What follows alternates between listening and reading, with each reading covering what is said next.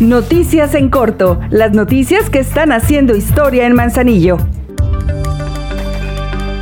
Como parte del plan de embellecimiento del centro de la ciudad y contribuir a generar espacios más armónicos, la presidenta de Manzanillo Griselda Martínez informó que luego de que en su primera administración municipal se mejoró la fisonomía del sector 1, ahora en este año se intervinieron casi la totalidad del sector 2 y una parte del 3, actividades en las que participaron 500 personas para embellecer estos espacios. La alcaldesa puntualizó que al término de su administración dejará un Manzanillo completamente transformado.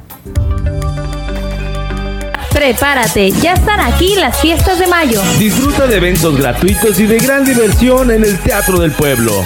El 8 de mayo canta y enamórate con la banda El Recodo de Cruz Lizárraga. El 13 de mayo, Fernando Delgadillo. El 14 de mayo, la original Sonora Santanera de María Fernanda. Y para el 15 de mayo, goza con merengosa. Porque, la, diversión es para ti, seguimos haciendo historia. Ayuntamiento de Manzanillo. La presidenta municipal Grisela Martínez encabezó la entrega de ayuda del programa de apoyo a personas de grupos vulnerables, en la que se benefició a 250 personas. Acciones que se llevaron a cabo en cuatro horarios en el casino de la feria. Fueron entregados los dos bimestres del año. El primero no pudo ser proporcionado en tiempo y forma por motivo de la veda electoral.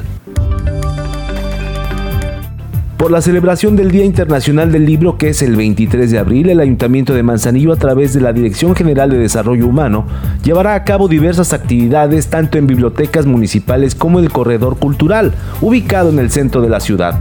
Consulta los detalles en las redes sociales oficiales del Ayuntamiento de Manzanillo.